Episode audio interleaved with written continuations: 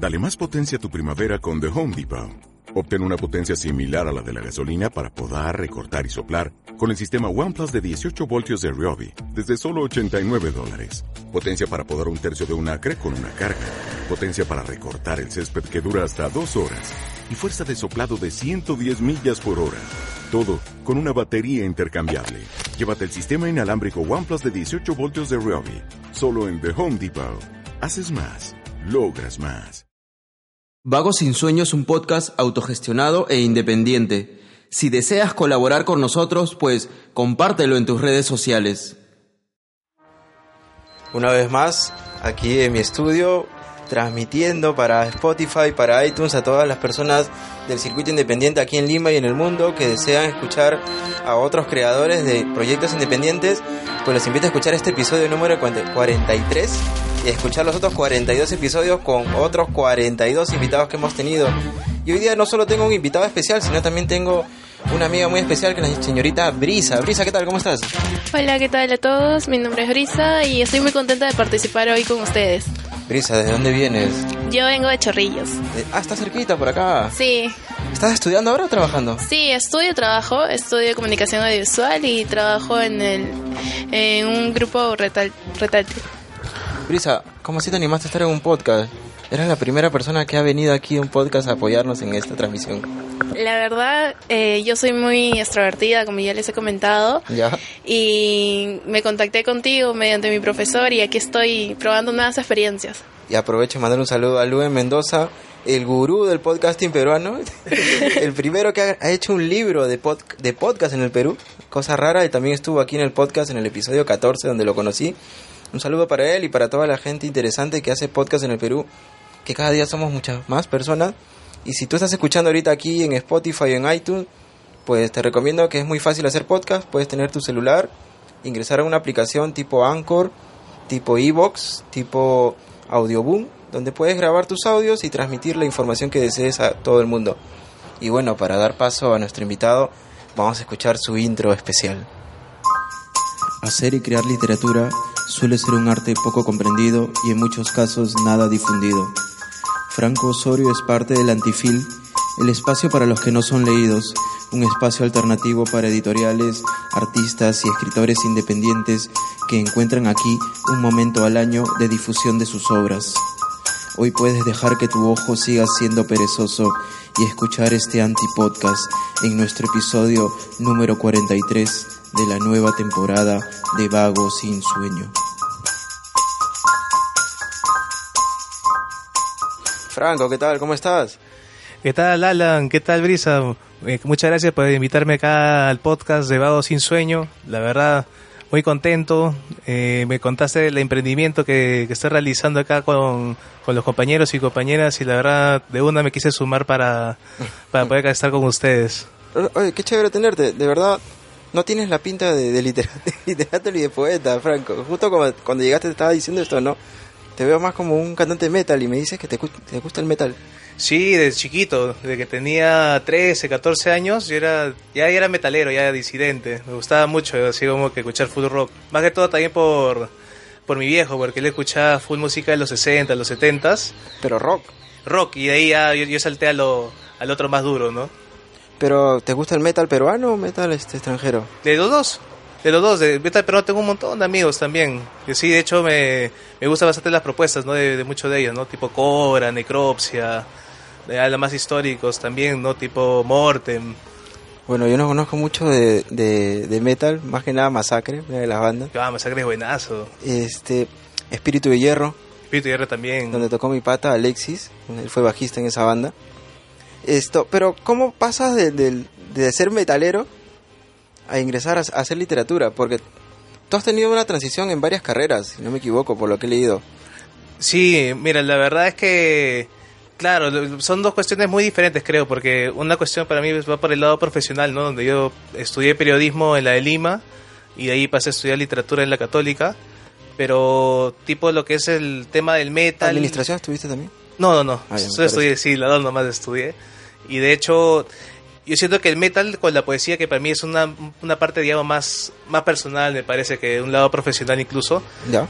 Eh, coincide en el tema de la disidencia en, en ambos sitios, ¿no? Por ejemplo, el metal es más como un subgénero de la música que es más para un tipo de gente marginal. Igual que la poesía, digamos, dentro del ambiente literario, para mí también va por ese lado marginal.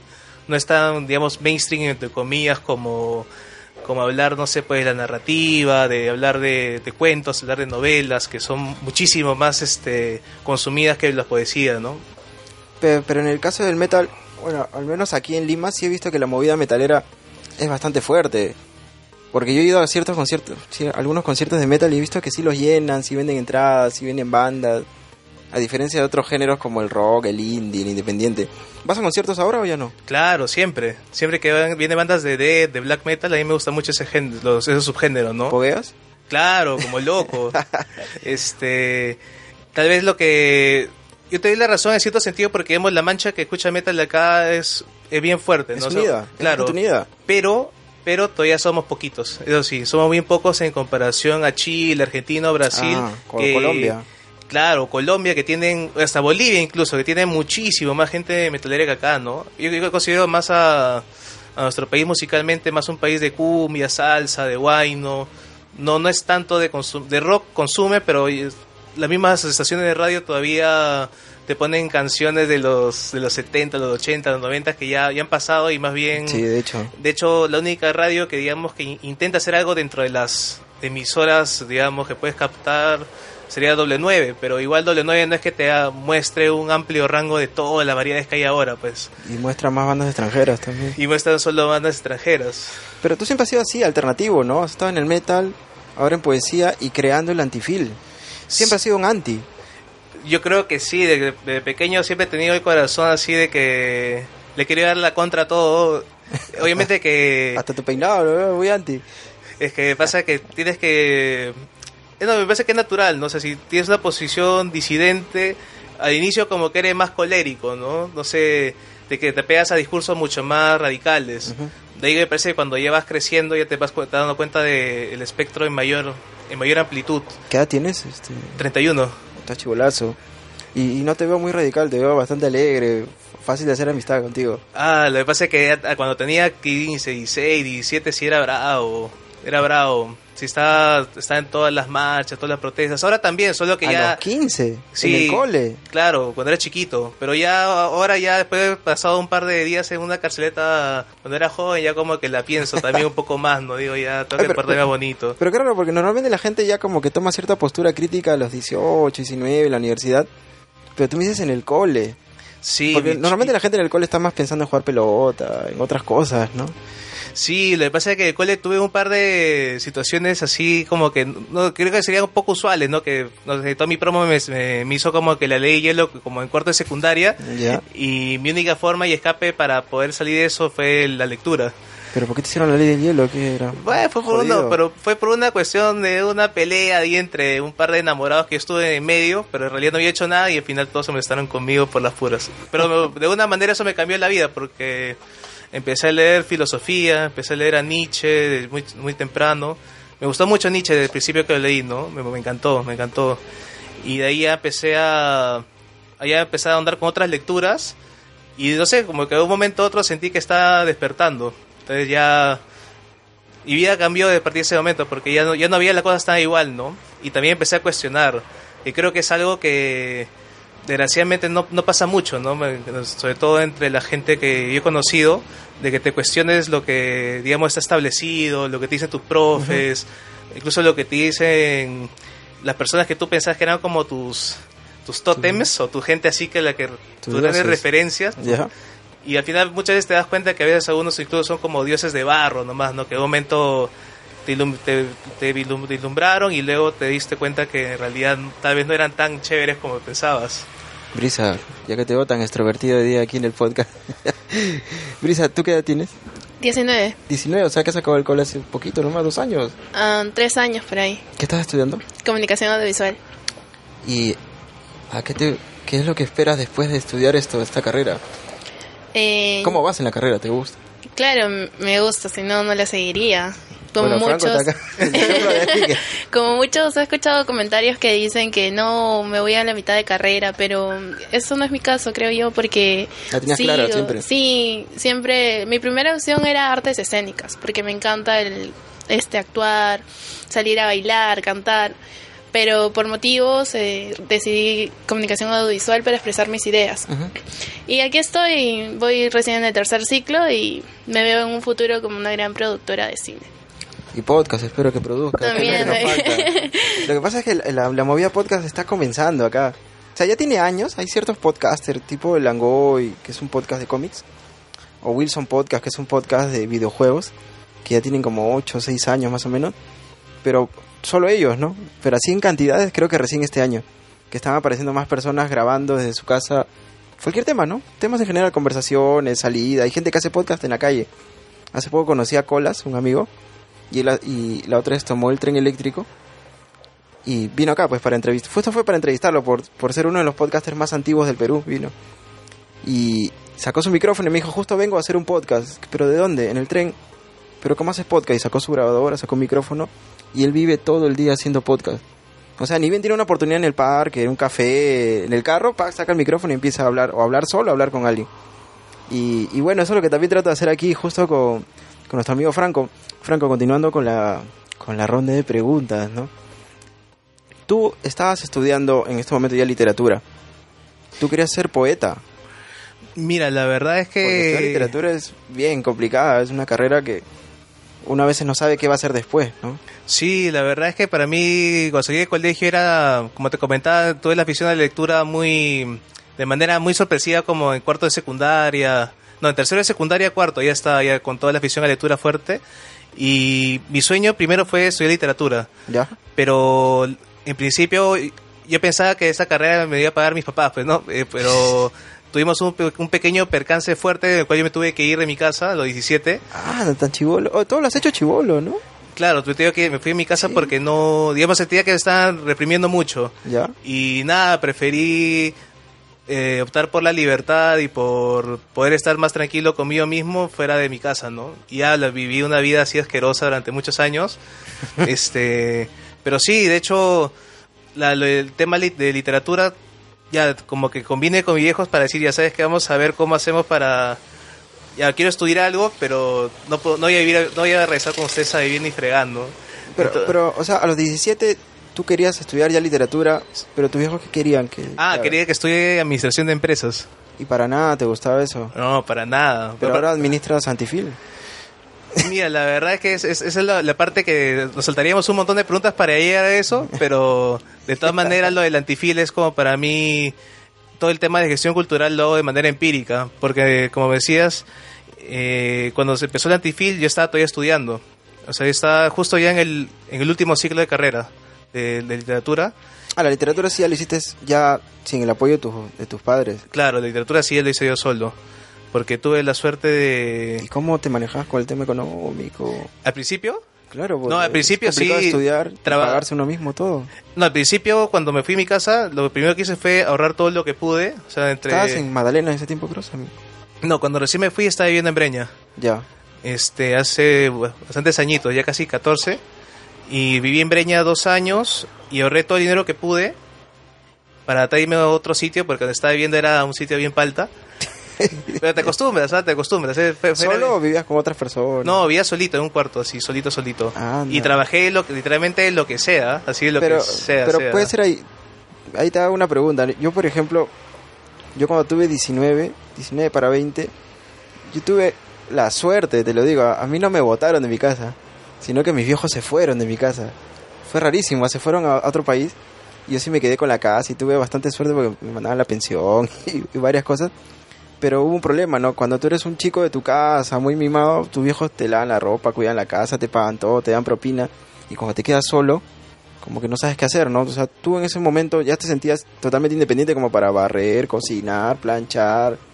Porque te das cuenta que vivir solo es chévere, pero la casa se ensucia, pues. Es difícil porque yo también vivo sola. Ah, estás viendo sola, Brisa. Sí, y yo me pago mi carrera, todo, todo veo yo mis gastos y es súper difícil. Es como que hay un momento digo, ay, quiero a mi papá, a mi mamá que me ayuden, pero te das ¿Qué, ¿Dónde cuenta ellos? ¿Qué- ¿Ah? No, no creo que te haya votado, es imposible. No, yo decidí, o sea, por mi, mi propia parte, irme a vivir sola.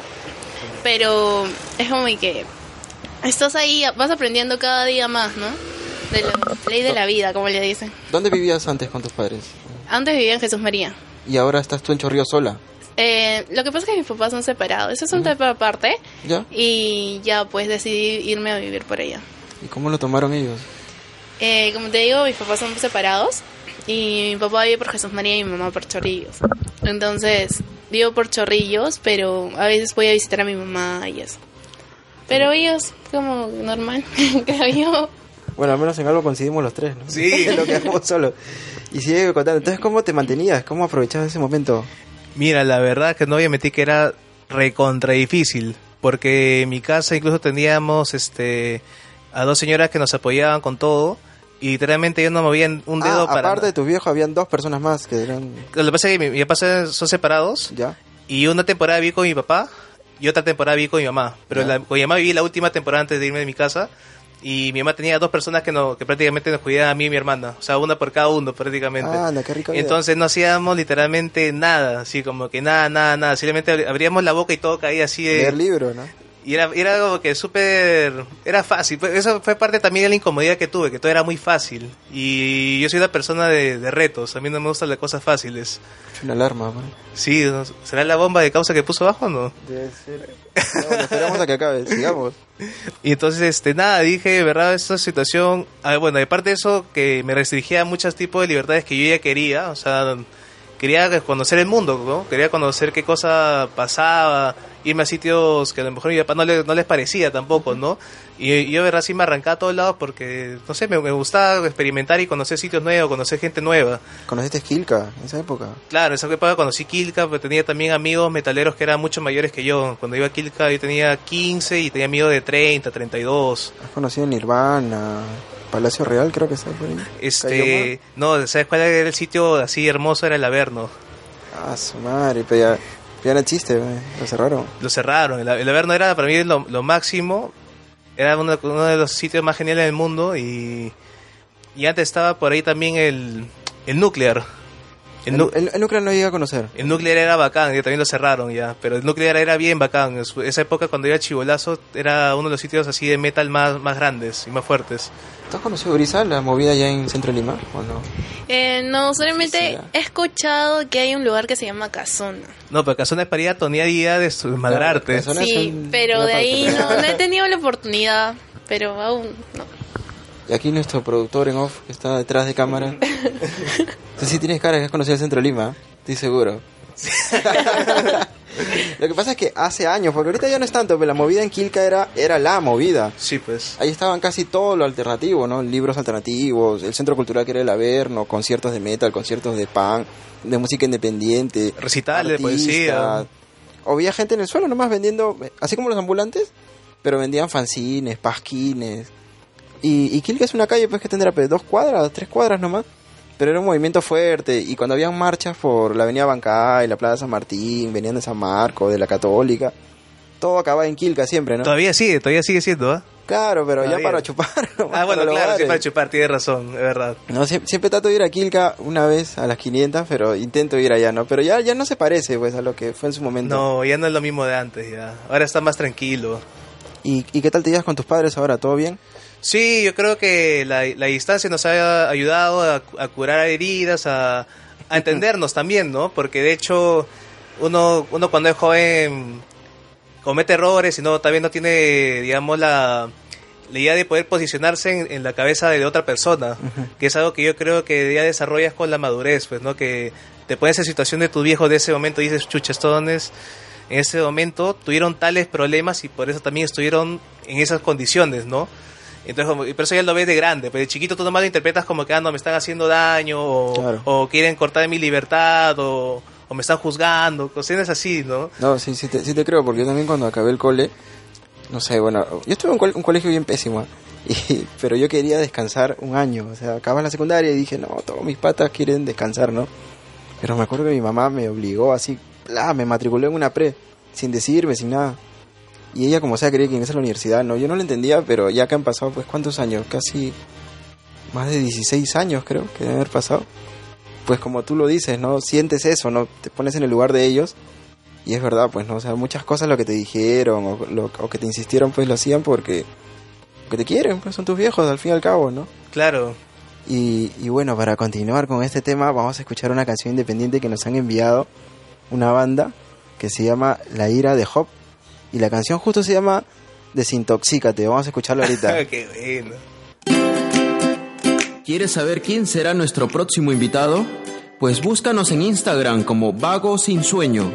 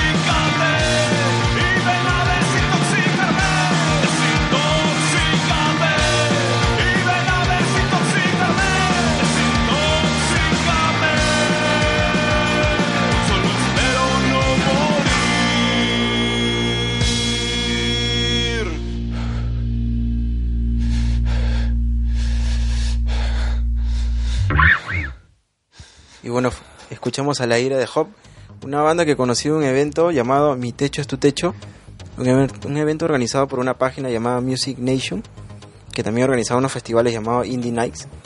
Eh, Mi Techo es tu Techo es un, es un festival que recién ha empezado, tiene su, su primera tocada. Y como su nombre lo dice, lo hace en el techo de su casa. Qué bacán. Este, aquí en Chorrillos lo ha hecho. Lo he- y, y es bacán porque me dijo, o sea, no hay mucha movida rockera en Chorrillos, ¿no? O sea, puede haber bandas de cover, ¿no? Pero una movida independiente no hay. Entonces, él se llama Renzo Mendoza, es un amigo que conocí también. Espero tenerlo en el podcast también porque he visto que tiene hartos proyectos. Indie Night, tiene una página de cine, tiene una página de rock, una página de memes. Está en todas, mi compadre. pizza, ahora está organizando conciertos en el techo de su casa. y hartas bandas, subieron como 14 bandas creo ese día, ahorita ya tiene Mi Techo tu Techo 2, Mi Techo tu Techo 3, ya tiene ya, que pronto va a salir, y La Ira de Hop, que es la banda que hace una ahorita estuve ese día y ahí los conocí.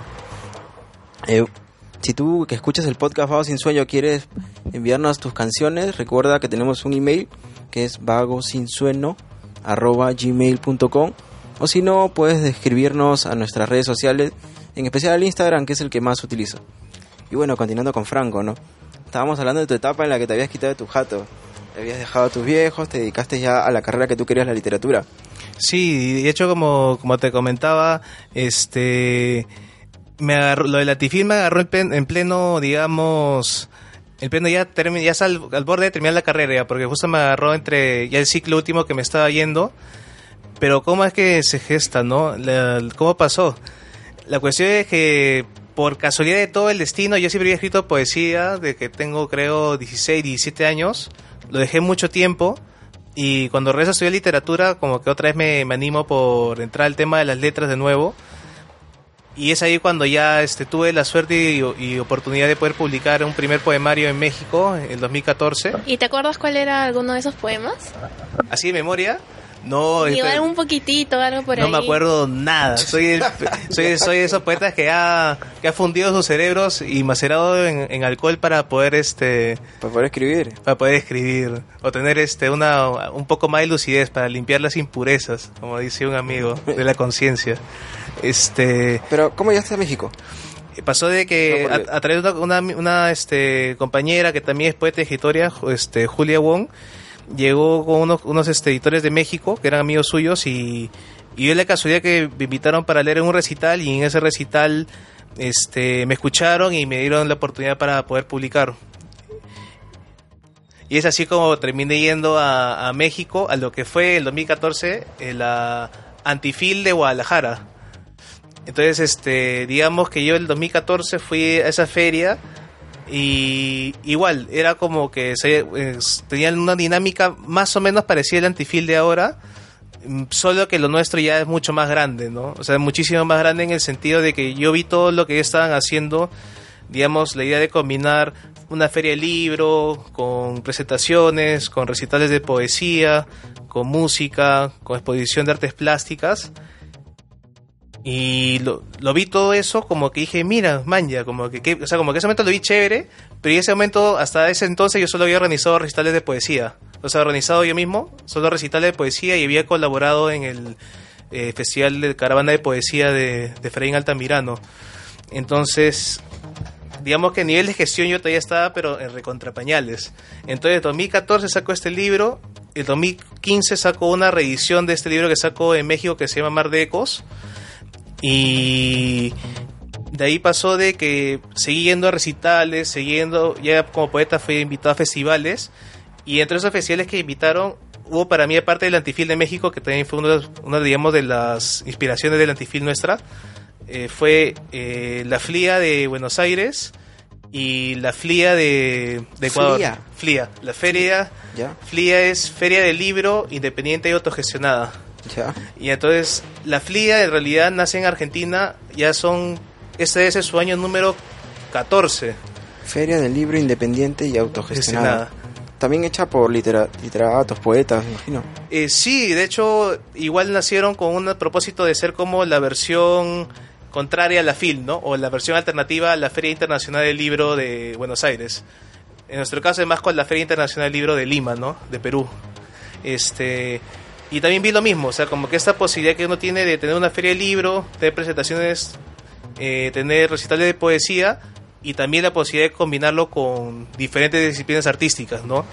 En nuestro caso, yo tuve la suerte de cuando hice la primera convocatoria a ver quiénes podían acompañarme en esta en esta locura cuando les pasé la voz para hacer el antifil en abril del 2016 este lo primero que dije ya vamos a hacer como que la primera persona que conozco fue con, con full gente de colectivos de poesía que empezamos ¿En qué año fue? 2016 Ya. en abril y de ahí la cuestión es que de esa primera convocatoria Pero una, una- hay una aclaración. O sea, del momento que conociste este tipo de ferias en México, en México en Argentina y en hasta el Ecuador momento que creaste el Antifil, ¿cuánto tiempo más o menos pasó? Menos de un año, habrá sido unos 8, 9 meses más o menos. Pero fue bien poquito, ¿ah? O sea, como que yo, vi la, la situación y dije, maña, ¿sabes qué? Esto, esto, esto lo podemos hacer. Y yo me acuerdo cómo, cómo pasó todo, que fue que tuve una pesadilla donde soñé que me, iba, me estaba ahogando muriéndome así, un- una noche de, de abril 2016. ¿En dónde? ¿En Lima o allá Acá, no, acá, acá en mi, en mi cama. Y sentí que me estaba muriendo. Y cuando me levanté, lo primero que sentí fue: tengo que hacer algo. Así como que tengo que hacer algo antes de irme. Antes de irme. Y lo dije, lo primero que se me vino a la mente, algo grande. Ya, pues tendría Pero- que ser una feria. Pero no entiendo, o sea, el, el sueño era mo- morirse, estabas que te caías, algo así. No, sentía que me estaba ahogando en el sueño. Ah, pero esa no es lo que llaman la parálisis del sueño, ¿has escuchado? No, no, no, no. También, parece. también, también he tenido parálisis sin sueño un montón de veces, pero no. ¿Has es- escuchado es- eso, Brisa? ¿La parálisis? Sí, sí he escuchado que sale de tu alma, estás de- sí, pero- algo así me han comentado. Que es algo así como que abres los ojos y sigues dormido, ¿no? No te Claro. puedes ni mover. No, no era eso. No, no, no, era un sueño bien vívido. Bien vívido, así, bien vívido. Que te abrían en dos ojos. Oye, No, simplemente dejé de respirar, nada ya, más. horrible. Y me sentí así, pero ya, como que ya no, no, no iba a jalar más ya. Como que ya, ya, ya- ahí nomás queda mi vida y eso me desperté. ¿Esa noche habías tomado algo o estabas tranquila?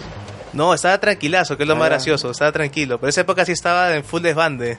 Ahora estoy tranquilo, pero esa época sí estaba en full onda poeta maldito, así como que, ah, chupar, Con todo, todo, ¿no? experimentar todo lo que podía, ¿no? Claro, para Con- escribir poemas. Con todo, claro, para entrar en Para la, tener la inspiración. para entrar en el subconsciente, sobre todo. Y al despertar te dijiste, o sea, antes de morir me tengo que hacer algo. Tengo que hacer algo. Sí, eso fue mi primera reacción. Fue, no, no puedo irme sin, sin tener que hacer algo. ¿Ya? Y dije, si tengo que hacer, quiero hacer algo grande.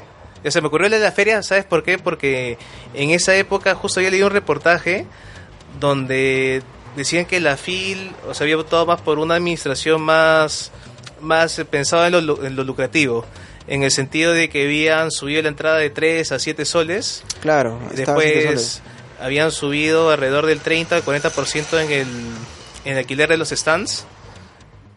O sea, como que ya por ahí estábamos, pero malísimo. Y antes las presentaciones del libro eran gratuitas. Hasta antes del 2016 eran gratis. Obviamente que había había como que hay un poco de, de amiguismo también, ¿no? En saber qué presentaciones iban y cuáles O no. sea, como en todo. ¿no? Como en todos lados, pero a partir de ese momento pasó a costar de 300 soles la hora. La hora. La hora. Y hoy por hoy, o sea, Ala, para qué que- bárbaro, qué caro. 1100 por ahí está. Y hoy por hoy, exacto, hoy por hoy, eh, viernes, sábado y domingo, una presentación en la FIL, cualquiera de esos tres días, te puede salir de entre 1100 y 1500 soles la hora. Mil- ¿Pero que tanto se gana con ese libro?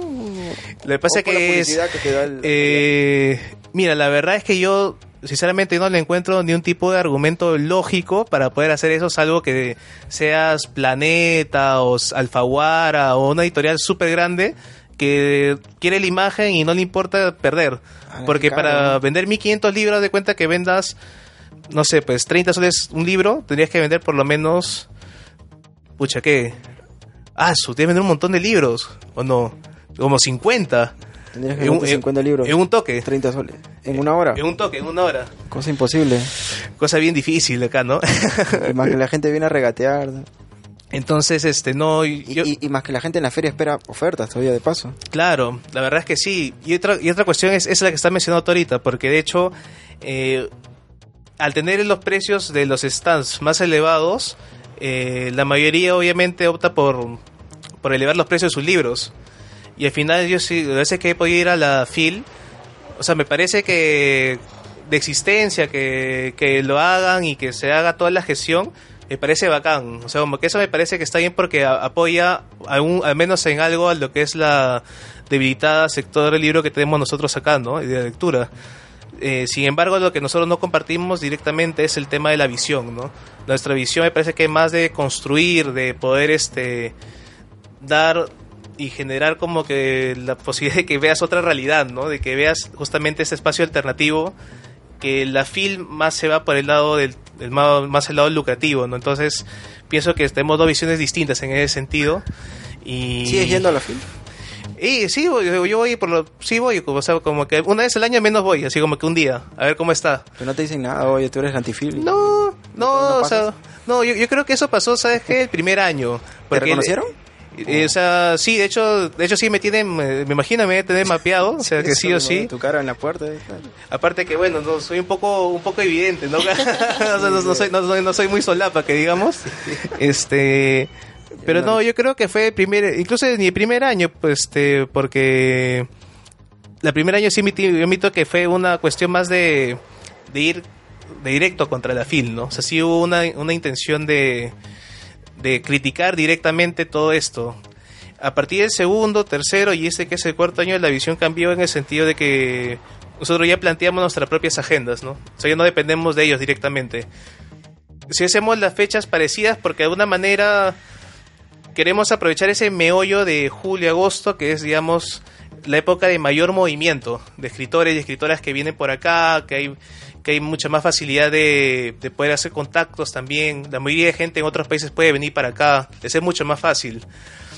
Antes de que te adelantes a, a cómo se arma el antifil, tú lo habías, habías tenido un mal sueño, una pesadilla, pero no necesariamente quería- querías crear un evento como este. ¿Quién te dio la idea o cómo te nació a ti ya la idea de hacer un evento así? Fue De espontáneo. literatura, poesía, Eh. artistas. ¿Con quiénes te juntaste? ¿Cómo armaste esto? Mira, la verdad es que fue súper espontáneo. O sea, fue como que agarré mi, mi laptop y dije a las personas que yo conozco que sé que hacen gestión y de todos eran colectivos de poesía, les escribí. Y dije, ya, mira, tengo, quiero hacer esto. Ah, Quiero hacer esto, tengo estas ideas. Hay que juntarnos a ver cómo las, cómo las transformamos, ¿no? ¿y qué tal la gente al toque te apoyó? y al toque, así como que se dieron cuenta que en verdad había un vacío bien grande y, y contando el- este contexto que te digo de la subida de los precios, que básicamente a todos nos indignó y a todos nos indignó también porque de hecho, vamos, hay que ser conscientes de que acá desgraciadamente no no hay un verdadero apoyo así, o no sé si ese apoyo o buenas intenciones lleguen realmente a, a fomentar la lectura, a que la gente siga comprando libros, a que se siga haciendo una industria de eso, porque la idea para mí es que en un futuro se puede ayudar a que se genere una industria editorial, ¿no? Cosa que aquí es muy difícil por los temas de piratería, por los temas de que los libros acá no se valoran tanto su precio como debería costar y la gente que sí puede comprarlo normalmente te cuesta unos libros muy caros, pues, ¿no? Por ejemplo, si yo quiero un libro de poesía especializado, que a mí me guste, no me va a bajar de 60, 70, 80 soles. Entonces, para eso tengo que ahorrar, manjas. Entonces, hay gente que de todas maneras le es más complicado. Entonces, hay que, ¿por qué optas ahí? Optas por o piratearlo, o hacerlo fanzine, Fotocopiar. fotocopiarlo. Entonces, como que esa situación, de alguna manera, este no nos favorece, porque para nosotros al menos, y nosotros del Antifil es muy importante poder difundir la lectura. Es algo para nosotros este, que es formativo directamente de la integridad de una persona. Y bueno, para rezar a tu pregunta, bueno, es, junté la- juntamos con las personas que había pasado la voz y la cuestión es que ahí donde entra la parte que se vuelve ya como, como la feria que he visto afuera, era de que empecé a invitar gente de otras disciplinas. Eh, ¿Música, por ejemplo? Claro, música fue la primera. Porque un amigo con el que nos juntamos que tenía ya como que mil años en gestión cultural, le dije como que, loco, ¿tú qué me aconsejas para hacer acá? Yo quiero hacer la feria, quiero que sea grande. Y me dijo, ¿sabes qué? Tenemos que implementar algo chévere en música. Y Claro. de música fue lo primero que, digamos, fue lo primero que entró a la, a la básico después literatura. feria. Sí, va recontra básico. Ahora que ya ha pasado cuatro años, de hecho sí, pues obviamente que tengo que decir que la música es súper básica, porque jala un montón de gente. De ahí, este... Comida, chela. No, va bien. De ahí lo que, lo que pasó fue que entró audiovisuales, fotografía, artes escénicas y artes plásticas. Fue la última en entrar. Entonces, ahí hicimos las seis disciplinas con literatura y implementamos talleres. Ahora, para esa... Hasta ese momento solamente se- te seguías reuniendo con ellos nomás. O sea, ya empezamos a, con la gente que empecé, digamos, de, de- de los colectivos de poesía, se fue ampliando y ampliando y ampliando y ampliando el espectro así a niveles que yo ya no podía ni imaginar. ¿Y dónde como- te reunías? ¿En tu casa? ¿Tenías un Eh, espacio? sí, bueno, normalmente lo hacíamos en mi casa. O sea, en mi casa los invitaba, invitaba a la gente y bajaba, o si no, en la misma asociación guadalupana que fue la que nos dio la, la oportunidad de entrar por primera vez este para poder hacer ahí la feria. grande, ¿no? Sí, nos dio el espacio esa primera vez. Eh, Yo quiero que me cuentes cómo la Asociación Guadalupana los ayudó a ustedes. ¿Cómo fue que surgió? ¿Se unieron? ¿Contactos? Ya mira, lo que pasó fue de que a través de una compañera de, de Karen Chávez, de Reporteros Infiltrados, me, me dijo que había había hecho eventos de poesía oral en el slam de poesía en la Asociación Guadalupana y tenía un contacto dentro. Y la cuestión es que me pasó el contacto y yo hablé con, el, con, con Paco Grajeda, que ese momento era directivo, y nos apoyó en todo. Sí, obviamente que hubo un montón de gestiones que tuve que hacer, que sí tuve que ir a hablar un montón de veces y, y al final se dio más o menos por fines de mayo, inicios de junio que ya nos dieron la luz verde que se iba a hacer ahí. Claro, porque ellos más también apoyan los proyectos jóvenes, por lo que leí. Y pero como me estaba comentando, ¿no tiene algún convenio con el colegio por el nombre Antifil? ¿Algún problema? Ah, ya, claro, como un colegio tan conocido y Ajá. tradicional apoya un evento tan alternativo y anti, ¿no? Mira, la verdad es que hasta el momento sí, sí hemos tenido, o sea, mira, lo que pasa es que pasó esta primera edición que digamos no tuvo la, la preparación previa de la que hacemos ahora, por ejemplo, porque esa fue, como te comenté, empezó a abril que nació la idea, mayo, junio y julio ya estábamos haciendo la feria. Tres meses. Claro, la primera feria se hizo así, pero Puta, qué bravo. O sea, ¿tú has armado un- una feria tan rápido? en tres meses la armamos, ajá, Bien. con todos los compañeros y compañeras, la primera. Y como justo preguntaba Brisa, o sea, nunca hubo un tema con la con el mismo colegio, con el nombre sale- este De- Guadalu- Guadalupe. O sea, la, la primera no hubo por no hubo tiempo para hacerlo y la segunda por motivos de que cambiaron ellos de directiva, nosotros como que no, no nos ubicamos tan bien porque de hecho la primera antifil la hicimos, pero tuvimos por ahí algún- algunos problemas con la directiva de ese tiempo porque y tal vez tuvimos diferentes visiones del, mismo trabajo, ¿no? Como que ellos esperaban otra, otras cosas y nosotros también esperamos otras cosas y por eso es que no, no, no pudimos de acuerdo para la segunda, la cual se- por eso tuvimos que mudarnos para un local que, que vimos ahí frente a Plaza Martín, que lo, lo tomamos en una, era un local grandote, así. En la Plaza Martín, ahí nomás alrededor. Al costado de Bichama estaba, o sea, ahora es un centro de espiritual, alucina. Una iglesia, como un cine, creo. No, no, no. ¿Por dónde? Ahora, ahora está, este, ahora es como un, un sitio donde hacen desde masajes, yoga, venden comida vegetariana y arriba tienen su backpacker de, de full mochileros budistas. Alucina, sí. Es, ¿Y era, tuvo la misma acogida el siguiente año? Porque el cambio de lugar, la gente ya se había acoplado. Mira, la verdad es que eh, sí, de hecho fue un poco más complicado porque el espacio donde estaba haciendo es- ese era en Girón Carabaya. Y que Richie también quiere participar. no hay problema. Entonces, este. Nada, eh, eh, como que creo que ese momento la, la, transi- por la, la transitación de la gente por ese lado no era tanta como por Girón de la Unión, que es justo la paralela. Y sí, creo que no, no nos fue tan bien como el primer año. De hecho, sí, la, la ventaja de, de la Asociación Guadalupana es este su, su ubicación. Claro, está en plena Alfonso Ugarte, ¿no? Está en plena Ugarte, tienes este la, la estación de España de Metropolitano, está cerquita de la Brasil, o sea, como que todo está bien cerquita, pues como para llegar rápido.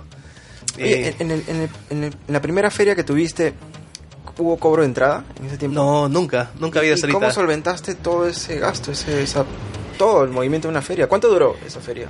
Eh, cinco días. ¿Cómo hiciste para solventar cinco días de feria? Fue un locurón, así fue un locurón porque tuvimos dos fiestas profundos. Ah. Este, obviamente no, ¿El antitono? No, ese, el antitonazo sale, ha salido recién el- desde, el año, desde el año pasado. En esa época hacíamos como previas, le llamamos. Hicimos dos previas, nos salió un fondo bien pequeño. Obviamente que de nuestro bolsillo salió la mayor parte de la inversión. Y Eso te iba a preguntar. sí, la, la mayor parte de, de salió de nuestros bolsillos. Eh, pero en verdad, yo creo que el antifil se sostiene desde ese momento hasta el día de hoy. Porque nosotros pensamos eh, más en, en función de generar una comunidad alternativa de artistas en general, ¿no?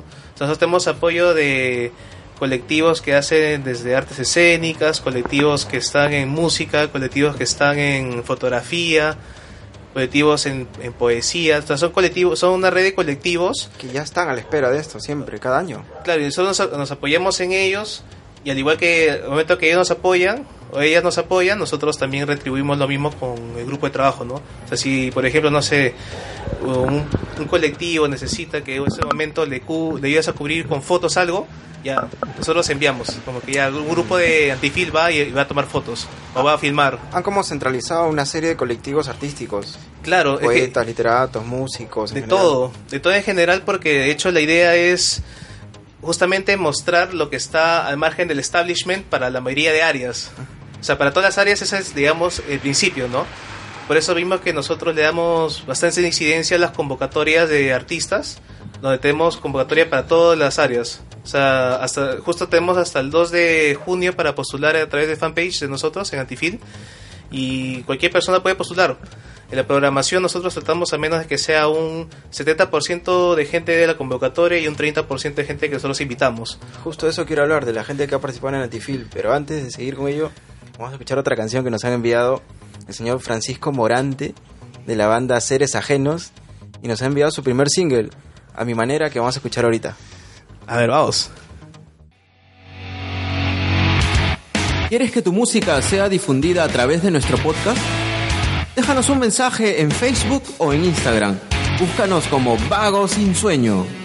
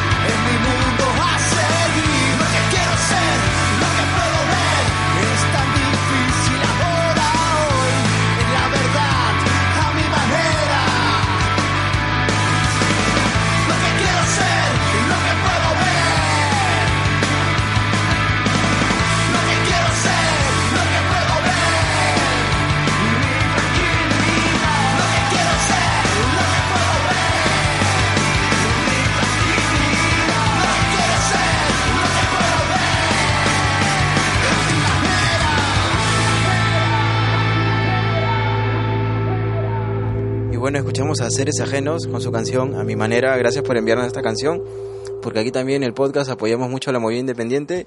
Y si tú eres músico, cantante, solista, tienes un single y lo has subido a Spotify o YouTube, envíanos a nuestras redes o a nuestro correo vagosinsueno.gmail.com. Brisa, ¿qué tal? ¿Cómo te sientes hasta ahora en lo que va el podcast? Ya ahí vas agarrando más confianza con ustedes. es la primera vez que estás en un programa, Eh, así en vivo, hablando, sí. porque mira, nos están mirando por Facebook, me están escribiendo ya mis patas. Lo siento, lo siento. ¿Es la primera vez que estás haciendo un programa? Sí, en vivo sí. Pero en clases te han pedido alguna tarea, entrevista. Claro, o sea, no, no entrevistas en sí. Lo que pasa es que como es audiovisual es más cortometrajes, más fotografía y ese tipo de cosas. Bueno, pero justo va más o menos con la idea del antifilm, ¿no? Cortometrajes. ¿Ha- ¿Han presentado alguna vez cortometrajes o temas audiovisuales como estos? Por supuesto. De hecho, de- ¿Qué es todo lo que ha presentado el antifilm? Porque comenzó como un tema relacionado a la literatura, pero abarca pues un montón de ramas.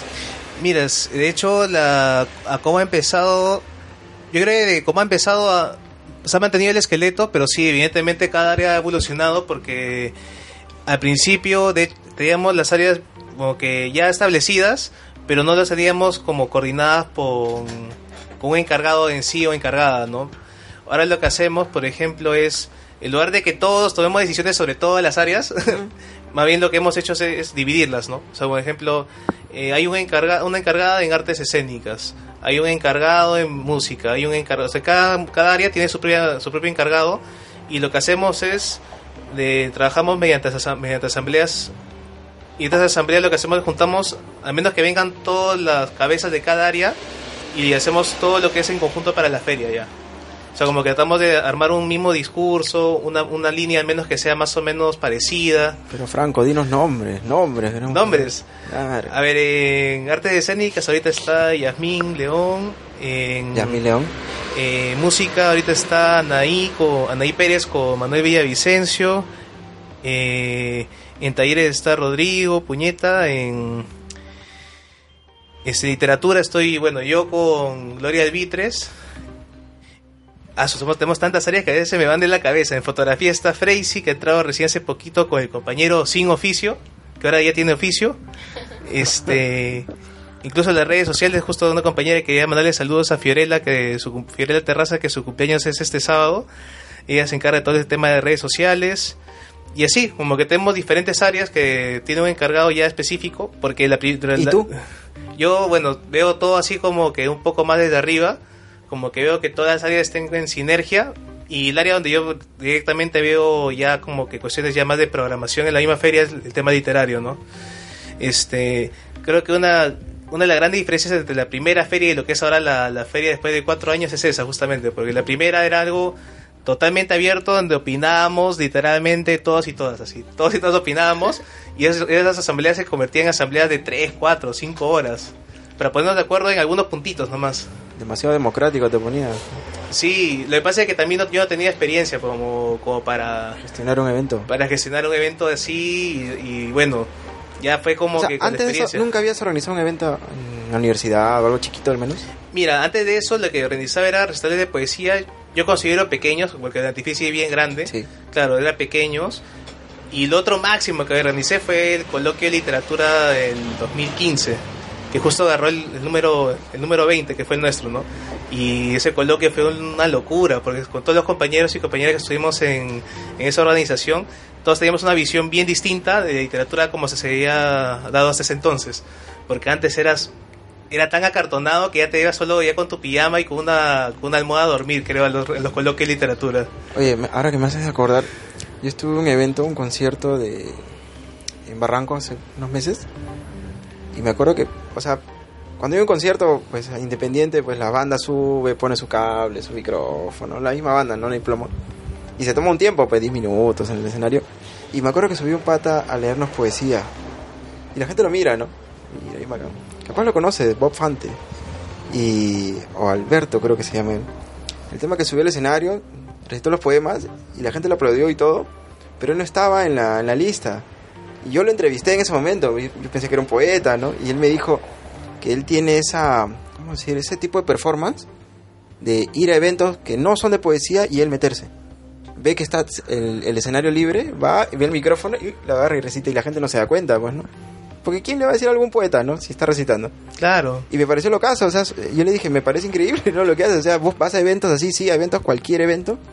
Y espero que algún día venga al podcast y se aparezca y recite así de la nada. A mí, bueno, en realidad, este, uff, de eso he visto harto. He visto harto. ¿Cuáles son los artistas que más recuerdas que han pasado por la por el antifil? A ver, en el tema literario al menos, bueno, que es la parte que yo más he... Por lo que han dejado el recuerdo más impresionante. Yo creo que uno de los más, más, más bacanes ha sido el del año pasado, el, la, cuando vino Mario Velatín, el escritor peruano-mexicano. Este vino justo para el cierre de la feria ¿Ya? y fue como que algo que yo no había visto en mucho tiempo, porque sí he visto cuestiones así de que, ah, llega un escritor y todo el mundo lo persigue, pero esto de acá era como, no sé, como si hubiera llegado un beat a la feria, así, Ah, literalmente. casa, o sea, entró y de nada ya tenía como 30 personas detrás de él. ¿Qué querían? ¿Hablarle? ¿Tomarse selfies? Tomarle selfies, querían autógrafos, abrazarlo, hablarle, lo que sea. ¿Y qué tal relacion- reaccionó él? ¿Bien? Buenísima onda, eh, buenísima, pero fue para mí una de las personas que, que más disposición tuvo con nosotros y nosotras y fue, fue increíble, fue increíble. Él se demoró creo que unos, sí, unos 20 minutos más o menos de subir a- al auditorio donde, estaban esperando ya un auditorio repleto de gente, repleto, ¿Tú lo repleto. entrevistaste?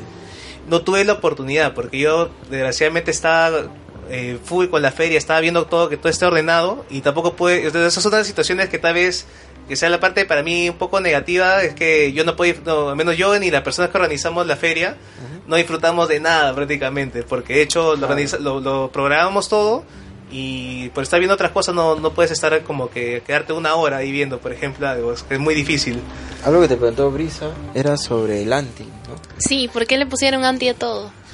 Mira, la- la- como te comentaba, este, en principio la idea del anti directamente con, con la FIL, por lo cual nació el nombre, fue por un tema más contestatario, ¿no? Y fue un tema contestatario por el, por lo que les comentaba al inicio sobre la diferencia entre visiones que, que tenemos hasta ahora, ¿no? Con la FIL. O sea, obviamente que ha variado eso, pero la, como empezó fue como algo de decirles, no nos parece todo lo que están haciendo ahorita. O sea, como que No todo son los únicos también, ¿no? claro, y, También y- estamos nosotros. también estamos nosotros y nosotras y aparte que en ese momento había a raíz de que este, los precios subieron hubo un montón de gente editoriales que no que no les pareció tampoco no y autores y autoras que tampoco les pareció entonces nosotros nos juntamos con toda esa mancha que estaba inconforme y de eso nació la, la antifil después este ¿No tienes miedo que aparezca el anti-antifil?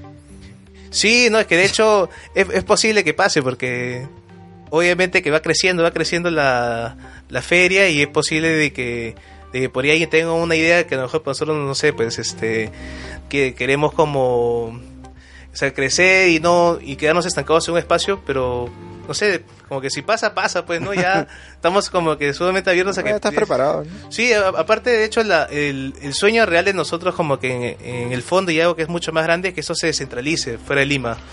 Que salga ya provincias. Claro, que salga. Pero no, no necesariamente ustedes como organizadores, quizás No, aparezcan otros exacto. Exacto. De hecho, eh, justo de Río estaba preguntando este brisa sobre lo anti. Nosotros aparte del antifil tenemos este los anti, son los antifest, que los antifest son jornadas culturales de un día donde mostramos todo lo que hay en el antifil, pero en un solo día. O ¿En sea, el mismo local? No, eh, eso lo hacemos it- itinerante. Ya.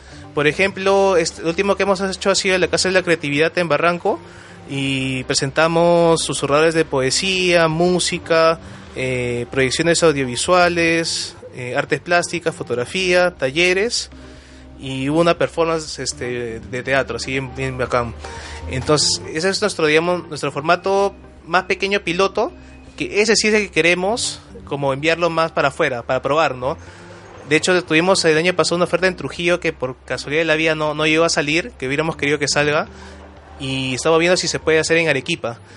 Entonces está esa idea del Antifest como, como proyecto piloto de un día, a ver qué pasa, a ver si es que alguien quiere empoderar el proyecto, no habría ningún problema. Para en un futuro ya pensar que se puede hacer antifil afuera, ¿no? Porque de Y- hecho la idea es empezar a, meter, a hacer presión desde, desde afuera para que pueda haber ya un verdadero cambio. Así como hay el antifes, el antifil, también hay el antichela. La antichela es ¿Qué es este... antichela? Una chela que no emborracha. No, es una, todo lo reverso, esa chela también te tumba. Este, ¿qué, qué pasa con esa chela? Es que los compañeros con los cuales hicimos una alianza con la cervecería Antes de Cristo, ¿Qué que lo estuvimos hace poco eh, Lo estuvieron hace poquito. aquí en el podcast. Acá en el podcast, este... Ah, ¿verdad? A los chicos de Antes de Cristo, que espero que estén escuchando el podcast, no se olviden que han dejado su patineta en mi sala. Ya la voy a, la voy a sortear en Instagram. Sí, yo creo que son, son bien solidarios los compañeros, así que no creo que haya problemas.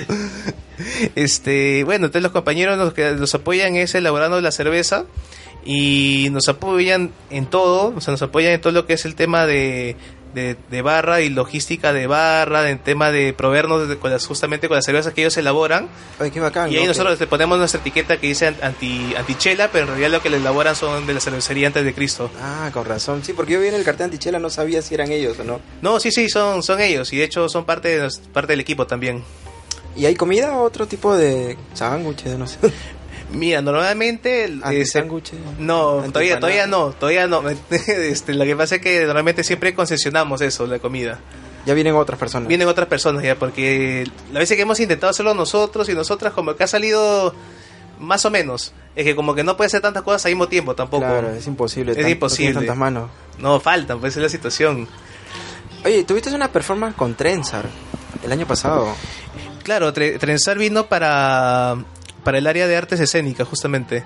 Así como justo me estabas comentando, ¿no? ¿Qué colectivos han participado? Por ejemplo, ha estado Trenzar, que además este, vino para apoyarnos en el área de artes escénicas.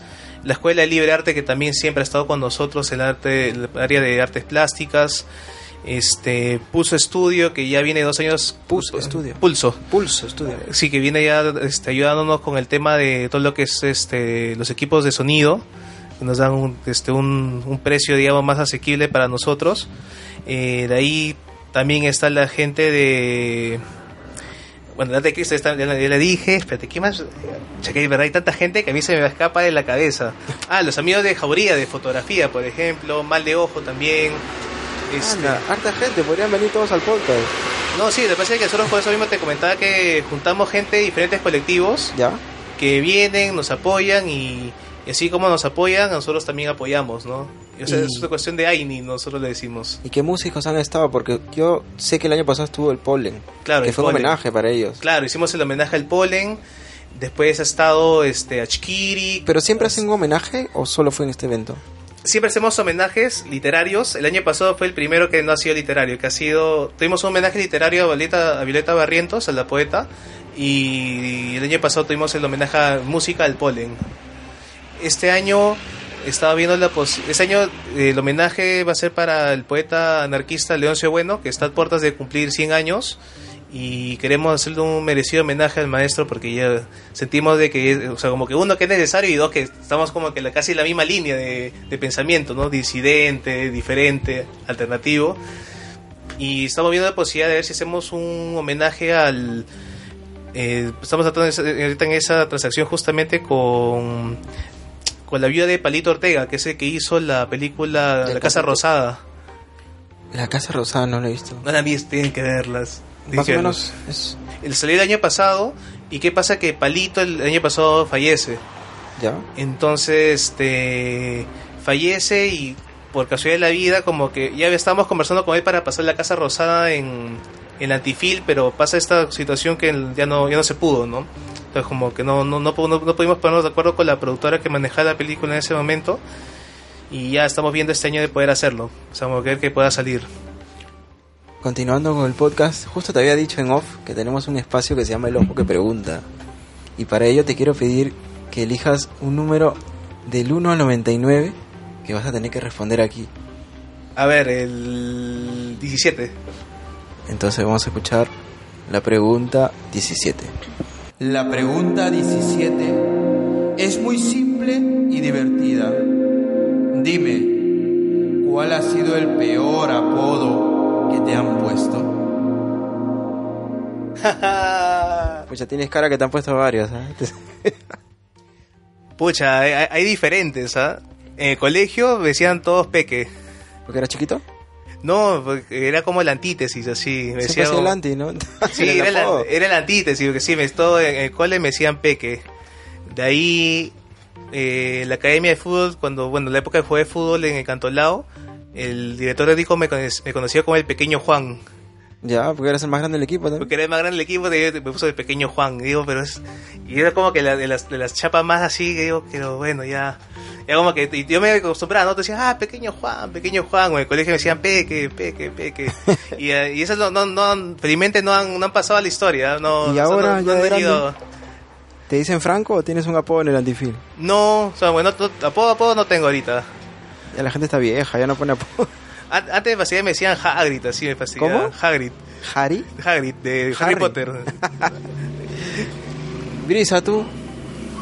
Eh, la verdad que si he tenido apodos no les sabía en el colegio, Ya. porque yo me consideraba una de las chicas como que la líder del grupo. Entonces, como que me tenían un respeto. Anda, no te creo. Porque eras la que mandaba en el salón. Sí, así como que tenía mi grupito, eran los populares por decirlo. Ah, sí, madre. y, Y- ahora en, en CICE, Ah, me dicen Bri Bri, Bri. por Brisa, supongo. Sí, Y ahora Brisa, aprovechando que estás aquí por primera vez en el podcast, te voy a pedir a ti también que elijas un número. ya, el número 13. Uy, ¿estás segura que lo vas a responder? Sí, es el día de mi cumpleaños y siempre elijo el 13 para todo. Vamos a escuchar la pregunta 13. El 13 es el número de la mala suerte. Y eso es muy cierto. Ahora dime, ¿qué parte de ti te gusta más? Qué bueno que te tocó. Bueno, yo me, o sea, yo me encanta ser alta. Siempre es como que voy a un lugar y me dicen, oye, ¿cuántos años tienes? 19, wow, qué alta. Ya no crezcas más, me dicen. Ah, da igual que el hombre. y eso me gusta porque es como que tengo otro level así. Y a ti, este... ¿Que el tema de la altura? Claro. Pucha. No, no de la altura, ¿no? ¿Qué parte de ti te gusta más?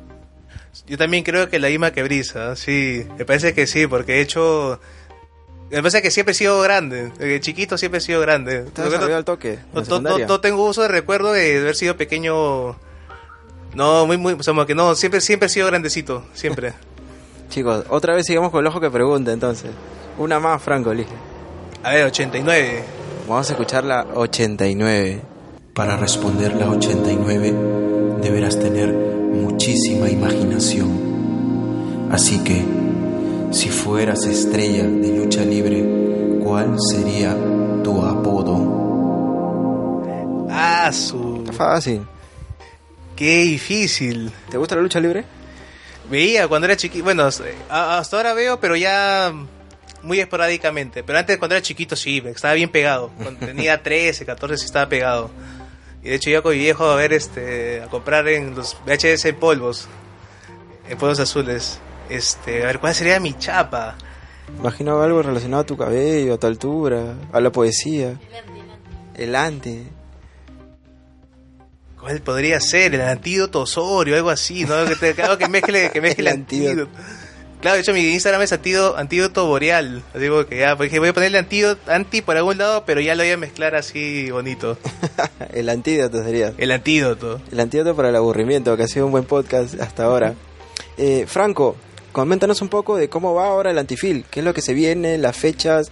¿Dónde podemos seguir al antifil? Correos, números, teléfono. ¿Cómo Todo. la gente se puede acercar a ti? ¿Cómo uno puede participar?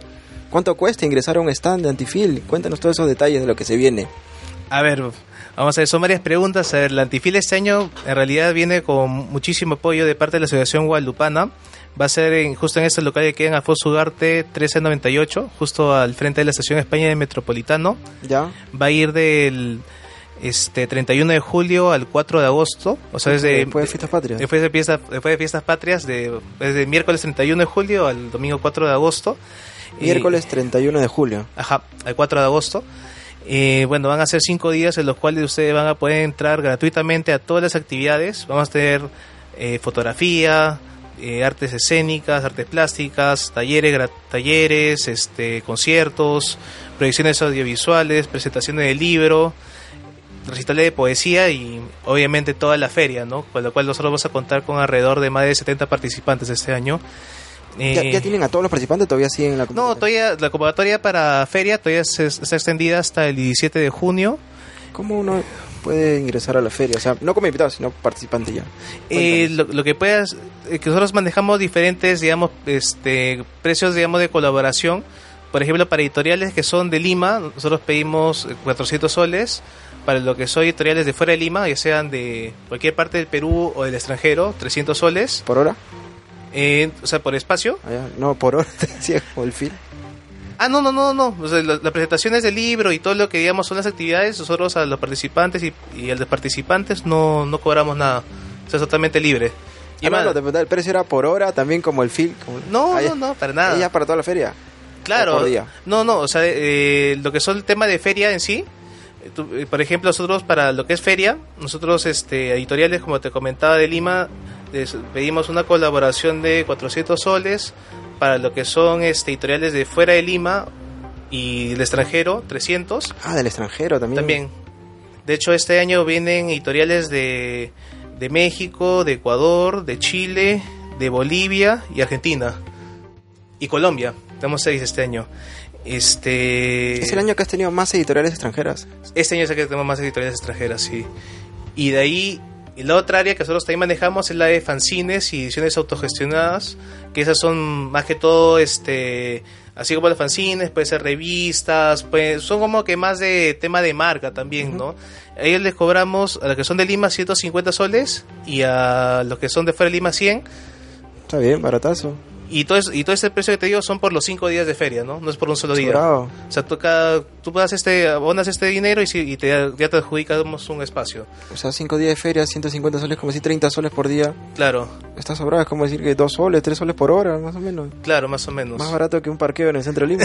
Sí, sí, es como que más que todo ese, ese que te comento de los precios, es más que todo para poder cubrir los gastos de logística y producción básico, pues no, ¿Y, y, y cómo filtran? O sea, porque me imagino que debe ir muchísimos, quizás del mismo rubro, pero tienes que darle espacio a todos. mira, por Hay ejemplo, límites, ¿no?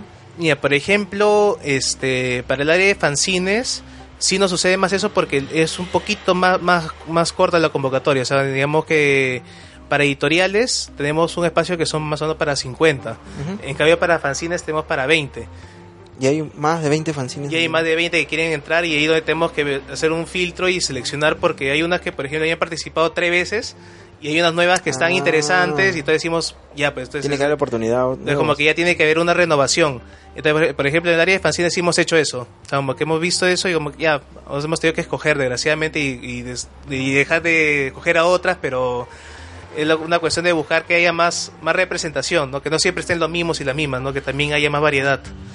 Este, de ahí por el tema de presentaciones, Eh, ¿Música te refieres? de, en general, ¿no? De música, de literatura, de talleres, de arte de escena, arte, artes plásticas, fotografía y proyecciones audiovisuales. Nosotros tenemos una convocatoria abierta para todos y todas hasta el 2 de junio, eh, el domingo, y pueden enviarlo a través de la página del Antifil, del fanpage, que es, solo dice Antifil, nada más. A enviar a mi banda también. Puedes enviar, todo el mundo puede enviar literalmente, ¿no? Como yo les comentaba al inicio, nosotros de hecho tenemos esta misión de que la programación sea al menos un 70%, digamos, de, de personas que están postulando y que recién son o nuevos, nuevas, o, o quieren ya presentar un libro, un primer libro, un primer poemario, tienes una primera banda, y ahí hacemos la selección. Como que la idea es este justamente visibilizar un montón de trabajo que se está haciendo que por ahí no pasa desapercibido. Y nosotros queremos hacer un tipo de plataforma cultural y artística alternativa que pueda resaltar todos esos, todos esos trabajos. Chévere, voy a tener que hacer mi stand para la feria con podcast. el primer podcast en feria. De ¿Qué ahí, llevo? El micrófono, no tengo, no tengo merchandising. ¿qué, qué, qué otra pregunta me hiciste? Este, la... ¿Cómo, ¿Cómo acercarse a ustedes? O sea, ¿qué Ah, ya. correos, números? Nosotros ¿Solo, tenemos, solo es contigo o hay otras personas, No. otros correos o números donde llegar?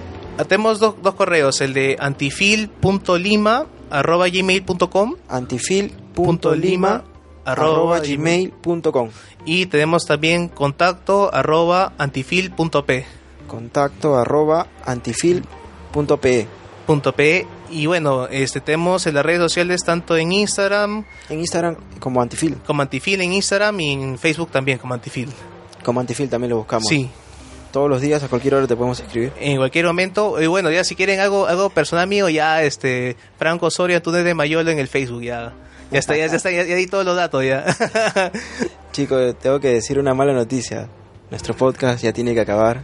Ha sido bastante No, increíble la no, experiencia no. junto a Franco. De cómo has pasado desde salir de tu jato a tener ahora la feria más importante, alternativa, más importante del Perú. También el inicio de Brisa en un primer programa en vivo. Te están mirando aquí tus amigos de CISET. Salúdalos a ellos. A Richie, que siempre nos acompaña. Y bueno, antes, antes de irnos, te queremos unas palabras finales, Brisa, para despedirnos. En agradecer la oportunidad de que me has dado por poder participar aquí y, ¿Te puedes venir? ¿no? Siempre, no te preocupes. Acá siempre- y también este agradecer porque por haber venido y me gustó porque he aprendido un poco más y tu recorrido cómo has iniciado. Franco, de verdad, ha sido increíble todo lo que has contado. Eres una gran persona, bastante amigable desde el momento que has llegado a mi casa. Se te ve, pero feliz siempre. Sí, de hecho nos recibimos con, nos, recibi- nos recibieron con una sospecha de bomba, compadre. ah, que- ¿verdad? No, sí, que- en la puerta de la casa una bolsita de. ¿no? Ya, eso lo hizo, eh, pata, ¿no? eso lo hizo más divertido de inicio. Dije, ah, su qué bacán. Hasta Se me da miedo que la bolsa siga ahí. Yo también, oye, sí, porque el pato es sospechoso, el pelado que vino, que está, estaba que viniendo con un así, como medio como ratoncito, caminando así suavecito nomás. eh. Oye, no, pero te diré que acá todos mis vecinos sospechan mucho de mí porque toda la gente que ingresa al podcast no es muy común. Puro mutante, así como que y unas palabras finales, Franco, para la gente que te escucha, para tus amigos, para los colectivos que te siguen, para todos los que trabajan y han trabajado en el antifil. Ya, quiero mandar Mándate con todo, haznos Sí, llorar. sí, obviamente quiero mandar saludos a, a Alex, a Efraín, a Yasmín, a Sergio, a Gretel, a Kai, a Diego, a Raúl, a, a Gloria, a Naí, a Fiorella, a la Gato. Como que hay tantas personas que tengo que agradecer porque en realidad la Antifil, digamos que yo puedo ser como que la persona visible, pero en realidad tenemos un equipo de trabajo envidiable. A las hermanas Pusen, como puede ver de Naomi, de Harumi, de César, de Ale Lava, o sea, como que es... Ah, el compañero sin oficio también, como que tenemos un montón de gente que está apoyándonos y que hacen que la feria justamente pueda crecer, porque sin ellos y sin ellas sería sería imposible. Sería imposible, porque ellos también, igual que meten casi la, la misma intensidad que yo en ese trabajo, ¿no? Pero al es una chamba. Será no, no remunerada porque nosotros ponemos todo el hombro para, para que pueda salir bien y, y se haga lo mejor posible. Y lo hacemos con todo el cariño y corazón, ¿no? A Manuelito también, antes que olvide de Manuelito. Ya, yo creo que mi palabra final van por ahí, invitar a la gente a la feria. Que venga la feria, que este año va a estar súper potente. Este, vamos a tener actividades desde el mediodía para toda la familia, va, va a ser para niños, para adultos, adolescentes. Pueden ir, va a ser una, una, ¿Qué una experiencia bonita. Los días eh, de miércoles a viernes vamos a empezar a las 2 de la tarde y sábado y domingo sigue de mediodía. Y de mediodía porque vamos a tener, y todavía vamos a tener actividades para niños. O sea, como que las actividades de más temprano, estamos formulando talleres de creación, talleres este también en el área de artes escénicas para este diferentes este tipos, ¿no? Vamos a tener como talleres de, de circo para niños, talleres este también de improvisación de cuentos. Son, son diferentes locuras que van a ver y todo lo van a poder ver a través de fanpage para inscribirse y como digo todas las actividades son gratuitas. Y tenemos dos fiestas profundos antes Dale, que me olvide. con todo. El, 22, el sábado 22 de junio en la Asociación Guadalupana tenemos el Antitonazo volumen 4 y el 13 de julio tenemos el Antitonazo volumen 5. Que 22 de junio y 13 de julio. si los dos sábados y bueno, los antes que vaya los Antitonazos son la forma como en parte sostenemos también la, la feria con la autogestión y los Antifest también, ¿no? que conversamos hace un rato, son esos eventos para poder generar un- algo de fondos porque sí, la feria cuesta bien caro. la verdad que sí, hacerla, hacerla es bien difícil. Y bueno, agradecer a en realidad todos los colectivos que, que han pasado por la Antifil porque, es, como digo, es- eso es un trabajo más comunitario, ¿no? Nosotros lo vemos como un AINI cultural, ¿no? El AINI palabra quechua que implica esta re- trabajo esa- colectivo. el trabajo colectivo, esa reciprocidad que hay también para así como un momento nos ayudan a construir nuestra casa, nosotros ayudamos a construir otra casa, ¿no? Esa es la idea en el fondo, poder colaborarnos y que no sea solo el dinero, el tema económico, el móvil para poder juntarnos, ¿no? Y escucharnos y aprender de cada una de las personas que, que conocemos. Perfecto, muchas gracias Franco por tus palabras. Y bueno, tú que en este momento estás escuchando el podcast, si nos sigues en Evox, en Spotify o en iTunes, Espero que te esté gustando este episodio, que te gusten los episodios que hemos hecho. Espero que nos sigas en nuestras redes sociales, que nos escribas nuestro correo, que siempre son bienvenidas todas las sugerencias que nos hagan. Si no sientes que tienes un proyecto, pero sientes que un amigo ya tiene un proyecto, envíanos sus datos para quizás entrevistarlo aquí en el podcast. Y bueno, muchas gracias a todos. Gracias.